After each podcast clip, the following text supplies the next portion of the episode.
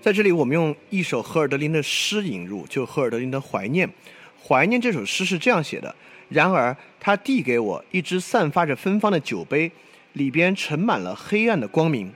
海德格尔对这句诗，尤其是黑暗的光明，做了这样的解释：此光明不再是发散于赤裸裸的晨明中的光明，比一千个太阳还亮。困难的倒是去保存此黑暗的清澈，去防止那不合一的光明的渗入。你看，这里有两个东西，一个是我们现在可能不太熟悉的，比一千个太阳还亮。这个比一千个太阳还亮，最开始讲的呢，就是原子弹爆发时候的光亮。人们对那个光的比喻就是比一千个太阳还亮。因此，赫尔德林在怀念中写到这个黑暗的光明啊，在海德格尔看来就是科学与技术世界带来的光明。他直接用了原子弹的这个比喻，比一千个太阳还亮。然后随后又说。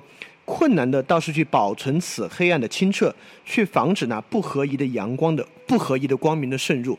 因此，我们也也我们也看到了海海德格尔认可老子的“知其白，守其黑”的道理。如何能够守其黑，并且让这种黑暗不不受那种不合宜的光明的侵入呢？这就是海德格尔后期非常关注的技术批判的话题。在我们这种主体主客二元的语境之下，我们立马会产生一个观点，就是感觉你应该批判技术吗？还是应该批判有技术的人？因为在科学语境之中，科学跟技术有一种先天的合理性，这个合理性来源于技术的中立性。我们认为科学和技术是没有目的与方向，它是中立的。所以说，核能呢，既可以变成原子弹，比一千个太阳还亮。也可以变成核电站为我们造福，所以在这个角度上，技术好像不值得批判啊。你批判的应该是持有和使用技术的人，但技术真的是中立的吗？我们其实在这个科学哲学那期已经说的非常明白了，科学和技术是不可能中立的，因为没有脱离科学，没有没有脱离人的科学与技术存在。科学与技术就是一种人的思维活动，这种人的思维活动从来都不是中立的。这个我们在马克思韦伯《新教伦理与资本主义精神》里面也，马克思韦伯做了非常深刻的批判，就是工具理性对于价值理性的排除。工具理性是非常强烈的技术性的，这种技术性理性本质上容不下价值，它一定会排除价值。所以从这个角度，我们也能够理解这种技术呢，绝对不是中立的。我随便找了一些微信文章中的技术来看，我们当代的技术观念一个管窥啊，当代技术观念，这里面就有一个很有意思的，就是我们确实会发现，技术我们可以这么说，我们之前说科学是第一生产力，但我们现在可以说技术是第一推动力。我们会认为很多东西背后的实际有用的推动力，其实都是技术。就比如说网上有很多文章啊。这文章的标题就会写“技术帖”。什么叫技术帖？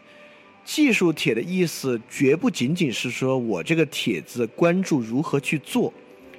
技术帖的意思其实是这样一种隐喻：我这个帖子里写的内容是真正有用的。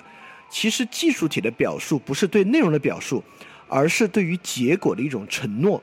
每次一看到技术帖呢，我们就会认为它是代表对于有用的一种承诺。包括你看，小道消息也写，技术是打破阶层固化最有效的手段。这里面写，不靠这几项技术骗钱，Nike 早死了。所以我们确实会发现，在当代的语境之下，技术是第一生产力。包括我们做很多东西，我们都想，哎，能不能学一个什么技术？能不能学到一个什么样的技术？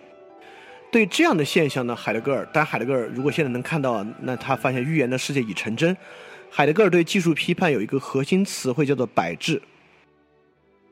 在摆置基础上呢，海德格尔最担心的还不是核能，海德格尔最担心的是生物技术。海德格尔敏锐地预见到未来人类一定会使用生物技术做自我改造，在这种自我改造之下呢，人类就会想要什么就是什么。当然，现在在整容行业已经出现了，未来有了基因工程之后呢，会做更多的自己自我改造。海德格尔是这么描述这个事儿的。在过去三十年间，越来越清楚地表明，近代技术的行星运动是一种颠覆力。它规定历史的巨大力量无法估量，在可预见的未来，人类将被摆到可制作的位置上。就是说，人们需要什么，就在能纯粹的有机体内制造什么。精干的亦或笨手笨脚的，机灵鬼亦或傻子，离这一天已经不远了。这天我们就可以看到，比如说现在确实整容就是一种对人改造的技术，对吧？那我们就要问一句了：整容技术是让大规模的整容技术的应用，是让人更像人呢？还是让人更像工具呢？在海德格尔看来，技术就是西方形而上学的一种完成形态。西方形而上学达到主客观一致的描述，最终会走向这么一种技术。所以，海德格尔也认为技术是西方的天命。意思是说，如果你把希腊文化清零重来一次呢，它依然会最后走上技术的道路。这个技术就会成为摆置。什么叫摆置啊？就是底座，技术来摆置一切。所以海德格尔也曾经说，技术会将人类世界连根拔起。意思是说，本来技术应该服务于人类，但最后你会发现呢，人类服务于技术。这个在海德格尔的年代嘛，人们可能还要费尽心思去想一想，什么叫做人服务于技术。在今天有手机有微信之后呢，我们每个人都有深刻的领会，到底是技术服务于人。还是人服务于技术，从某种程度之上，我们都会拼命的认为我们被牵涉到了过多的技术之中。当然，这个 technique 还不是指 technology 这种技术，我们可能大家被认识更深刻的，我们被牵扯到了这种资本主义生产规律之中。我们的工作很多内容都并不是我们所喜欢的。我们对人生的规划，我们对未来要做什么，就此在对未来的敞开和谋划呢，都不是属于我们自己的。也并不属于其他此在，相反，它属于它属于技术。所以这张很有意思，就海德格尔区分了两种技术。如果我们看这两种技术的区分呢，就就就能够看出一些啊。海德格尔把它称为，你都很难想象他居然会这么做分类啊，但确实很有意思，称为带出的技术和挑起的技术。我举个例子，什么叫带出的技术？也就是说，这里有一个水在往下流。我在水上建一个水车呢，就是把这个水下流的势能呢就带出了。什么叫挑起呢？就是修一个大坝，我能够人为的把水流截断，我用取水放水取就储水，放水储水放水的方式呢，来控制自然的势能，就是挑起。就比如说我们用木头生火呢，可以看作是某种带出。我们去挖深层的煤，挖出来生火呢，可以看出是挑起。因为其实这么分类，绝不是完全没有道理，甚至还相当有道理。因为我们其实都知道啊，呃，动物也利用自然，对吧？动物生活在自然中，当然利用自然。呃，最蠢的动物呢，就是去吃自然的植物，去吃果子或者互相吃。那高明点的动物呢？我们也知道有好多能够使用工具的动物，对吧？这种使用工具的动物，不管是水獭给自己修修个水坝啊，还有猴子能够捡起木棍啊，或者使用树木去敲击一些东西啊，大致呢都是利用自然势能的技术，是某种带出。那人呢是具有挑起能力的势能，也就是说，人可以在自然之中创造出或者凝练出、凝聚出一种能量。在海德格尔看来啊，现代工业就是挑起的技术系统。那这里面我们可能还在想核能啊、煤啊或什么什么东西，不用想这个。我们如果想什么叫挑起的技术呢？你想就像人就对了。也就是说，我们使用人的技术和猫吃老鼠的技术是完全不一样的。猫吃老鼠看起来还是一个带出的技术，因为老鼠的肉里面带有某种热能，我把它吃下去，热能为我所用。但人使用人的技术，人是培养人，把人培养成一个工具，然后再榨取他的时间。用用马克思的角度来讲啊，榨取他的时间、他的能力，控制他的命运，这个是一种挑起的技术。这就是这个词汇，我我把它称为从人到人力资源。就当我们说 human resources 的时候，我们听这个词好像平淡无奇啊，但实际上应该深刻的认识到这个词的可怕特征。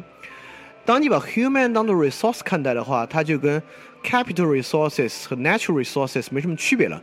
你把人在物化，把人当做某种物来看，因此这种物呢，就将适用一切自然界挑起技术的特征。它能够像洗煤一样去洗你，能够像规制自然能源、能自然能源一样用纪律去这种纪律去规制你，去塑造你，去改变你。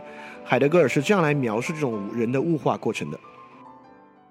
在这一点上，将所有事物理解为可供使用的持存物，也就意味着对人的否定。这样一种行为是非人性的。据此，在这一考察中，关键的不是道德判断，而是如下的暗示：人在历史上第一次变成了经济进程的对象。这一进程的目的是消除人。就其形式上和经济上的实性而言，以及就其方法而言，这一进程无法与其他目的的理性进程相区分。人变成了物品。这个在海德格尔的年代，兴许还理解不那么深啊。今天大家不只有自己的切身感受，就福柯是讲这个问题讲的最深刻的，就是人如何变成了权力的一个物品看待，人如何变成了其他人所超持的一个物品。那这个我我们就不用在这个点上讲太多啊，因为这个点大家都深有体会。而这一点呢，有多不好呢？一，他。很难去批判的原因，是因为它已经太广泛的在我们生活之中，它几乎已经成为了成为了我们生活的基本的规律与基本的样貌。我们知道它不好，我我相信今天听的人没有一个人觉得这个好吧，对吧？它当然不好，但我们感觉如果要批判它或反对它呢，已经无从下手了，似乎好像没什么机会去改变了。所以我们发现。如果从，因为我们今天还不是现代性批判，还是海德格尔，海德格尔还是从存在论上来讲的。那存在论上技术的问题是什么？技术的问题就是技术这种逻辑，将一切存在都以存在者现成所有的方式看待，不管是自然资源、动物、人，甚至抽象的社会组织，任何抽象概念，包括善、快乐、效率。都当做一个现成的存在者来看待，在这里面存在是无可容身的，所以在海德格尔揭蔽和呃掩蔽的角度来看呢，它就是遮蔽了存在，技术极大的遮蔽了一切存在的空间，只留下存在者的空间。因此，就是安东尼吉登斯有一个非常重要的论断啊，就是现代社会的人跟前现代社会人有一个非常大的区别。安东尼吉登斯将它称为殖民未来。倒不是说前现代的人不想明天，当然想明天，但前现代的人绝不像我们现在这样想明天。我们不把明天想成一个存在去去存在的状态，去 to be 的状态，而我们把明天想象成一个存在者状态。比如我想象下个月我要在日本旅游，我想象后年我的年薪要到多少钱，我想象再后年呢我要拥有个什么房子，就是就是，就安东尼吉登斯说现代人殖民未来，我们将。未来的人的状态纳入现在之下来进行考虑，也就是说，自己断了自己的可能性，这就是这是一种技一种技术思维，因为你会把自我存在和自我认同呢规划为某种技术。这个东西再次跟老庄哲学有很深的契合啊，因此我觉得作为一个中国人呢，应该更容易理解。在《庄子集释》里面就有这么一篇文章是专门讲这个的。呃，非常触及本质啊，所以很很有很有意思讲出来。就是说，孔子的学生子贡去楚去楚地巡游，在楚地巡游之中呢，他就看见一个农一个农夫农夫，这个农夫就耕地，反正耕地很麻烦啊，有很大的一块地，然后在很累的吭哧吭哧的耕，然后子贡也是好心，就上前给那个农夫说。就有一种有一种机器，一天可以耕好多好多地，你你知道怎么回事吗？那农夫就反问他：“那是什么机器啊？”子贡就说：“凿木为机，厚重前倾，晴水若抽，树若制汤，其名为苯。”意思就是说，有这么个机器啊，厚重前倾，你就能够自然的从河中汲水上来，就能够浇这个地。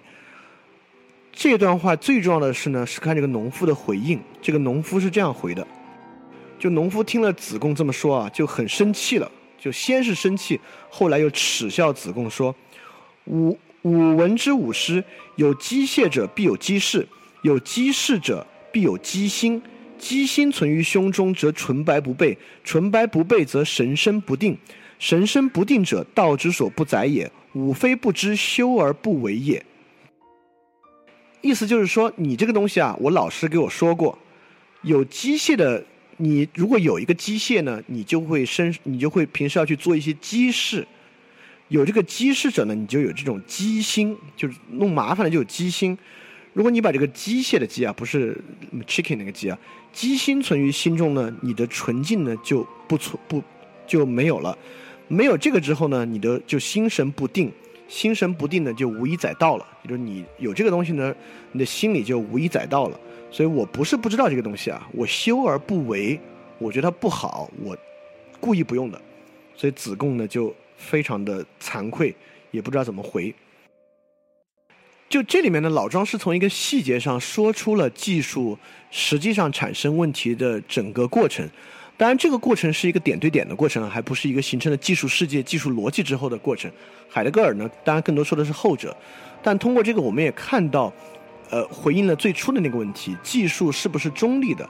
从这个角度看，技术不是中立的。而从这里面呢，我们也能看出，在这里面什么叫无以载道，也就有机心之后就无以载道呢？也能看出技术通过机势、机心遮蔽存在的一个过程。所以，一个把自己深度嵌入资本主义经济规律，呃，形成一个赚钱和维持钱的机器的这样的一个人呢，那大致是无一载道的。我们我们大致也能理解啊，这个这个例这个例子也太多了啊。他的这些技术批判啊，是在《明镜周刊》对他的采访里说的很多的。所以那个记者就问他：“那那怎么办啊？你都说了这么多了，那怎么办？”海德格尔先说：“哪里有危险，哪里就有拯救。”在海德格尔的观点之中呢，既然技术世界走入这个病入膏肓的周期，所以我们就更容易发现技术的本质，因此带来拯救。当然，海德格尔在这个问题上相当矛盾啊。那首先他这么说之后呢，记者就问他：“那你作为一个哲学家，你能不能具体说一说怎么个拯救啊？”海德格尔就这么回他，大致意思是说呢，就我现在来看啊，一个人呢没法看这么远。如果某个个人来讲呢，是不可能的。而且他认为。这个东西不能问哲学家，因为哲学他现在认为哲学的目的就只有只剩下思了，对吧？思呢其实是对诗的阐释，因为如果你要让哲学家出来指导实践呢，他是指导不了的。所以说，我们应该要在诗的方式上，首先回到某种诗意的栖居状态，这个可能才是。但这个我知道说出来大家也不信，我自己都不信。所以海德格尔其实我觉得他也不太信。海德格尔对这个问题其实也展现，他虽然说哪里有危险哪里有拯救，但他其实也说过非常悲观的话。他就说，基于此，他他他这个他指的是哲学家啊。他说，基于此，他无法分享那些万能哲学家、市民哲学家的快乐，无法普遍联系，自然也不能普度众生，而是虔诚的承认，只还有一个神能救我们。这话还有后话，只还有一个神能救我们，或进入一个无神的世界。那进入一个无神的世界呢？当然，大致就是坏的意思啊。只还有一个神能救我们呢？海德格尔确实认为，不能够凭人本身的力量来改变这个处境了。当然，靠天命啊，或靠什么别的还是有点可能的。只是说，如果我们能够主动的靠人来改变这个处境呢？海德格尔已经不相信了。当然，海德格尔的生涯后期呢，就落在了这个技术与现代性批判之上。我们要注意，海德格尔批判技术与科学，绝不是科学哲学的角度，认为科学是错的，或者技术没有用。海德格尔充分的认为，科学说的在那个层面上是对的，技术在那个层面上当然也非常有用，但是在存在论的基础层面之上，在面对此在与存在的基础之上，技术呢，恰恰是一个非常糟糕的系统。我认为，我们今天在做技术批判，有很多人做传统和新的批判，包括可能传统哲学跟当代技术思维的批判呢，是说比你想的更好，比你想的更对，这可能都不是正确的路子。因为技术与科学在其正当性上呢，几乎是无可辩驳，至少在现在的语境之下。那真正要做好的技术批判，确实海德格尔是一个更正确的路径，就是在更本源的生存论的基础之上进行技术的批判。所以基本上就是这样，是我们篇幅最大的一次，花了三周的时间，大概从海德格尔的生平、海德格尔所处时代的哲学的时代的背景和时代诉求，呃，详细的讲他的第一本也是最重要的著作《存在与时间》，然后今天花了很多时间讲他后期的哲学转向，尤其是从真理转向非真理，转向这个 aletheia，就是呃揭蔽这过程中的一一系列的辩证分析，尤其是真理观念、艺术观念与技术批判观念。呃，今天讲的三个呢，其实尤其强力，因为海德格尔后期非常成熟，然后问题也想得非常明白，尤其是这个基于揭蔽的这个辩证关系，如果你细细品味的话呢，确实有无穷的启示在其中。所以，确实我们现在也也面临下一个时代的十字路口。就海德格尔已经远远远去了，然后技术不仅已经开始改造人，在可见的范围之内呢，可能永生都可能实现。因此，向死而生，人作为就人啊，作为要死去的这么一种存在，可能这个根本基础都要改变的时候，回看人自身的福祉与生存之善，确实是海德格尔留下了一个很好的道路。因为海德格尔后期非常强调，不是哲学，就不是理论，而是道路。而不是一条道一不是一条道路，而是很多条道路。所以你很你很可能可以沿着艺术的，沿着技术批判的，沿着真理的，沿着存在的方式，继续在这个道路上探索下去。因为现在确实危机重重，就真正的艺术与诗意呢，我们大致能知道在生活中是荡然无存。那技术呢，也是一天一天更强大。那艺术的内涵呢，被娱乐和游戏等等工业的大规模的改造，这其中可能已经没有诗能够探索的空间，而整个科学与技术用呃揭蔽的方式进一步蒙蔽，带来比一千个太阳还亮的东西呢，已经远远超出了原子弹能够想象和能够破坏，它的破坏力一定会越来越强，不管是对于环境，对于生存之根本。我们也不一也，我们也不仅要关注科学技术，类似于微信朋友圈这样的技术，微信这样的 IM 工具的技术，手机这样的通信技术，信息爆炸的种种技术，都在深刻的改变、颠覆我们的生活。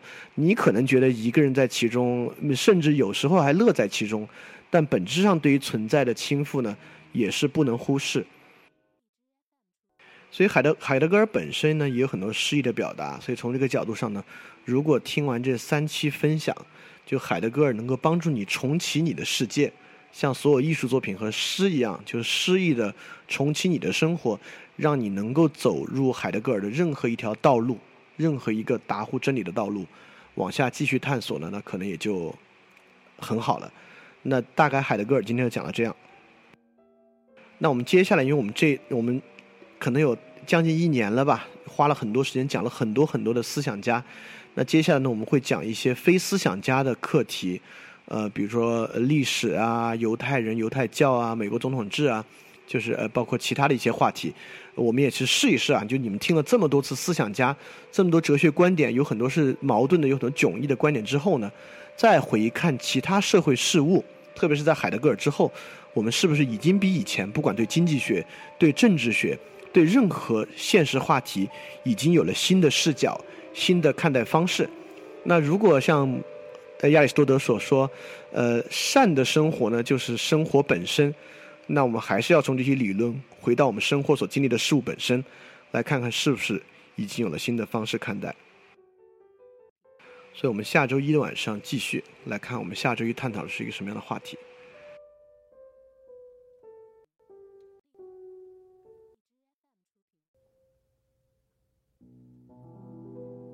非常感谢你收听本节目。如果希望每周一加入微信群，跟我们一起学习，提出问题，看到每次分享的 keynote，可以微信添加“想借 Joy Share”，想借的拼音 x i n g j i e，Joy Share j o y s h a r e，并说牛津通识读本，就可以被我们拉入群中，每周一起学习了。欢迎你来。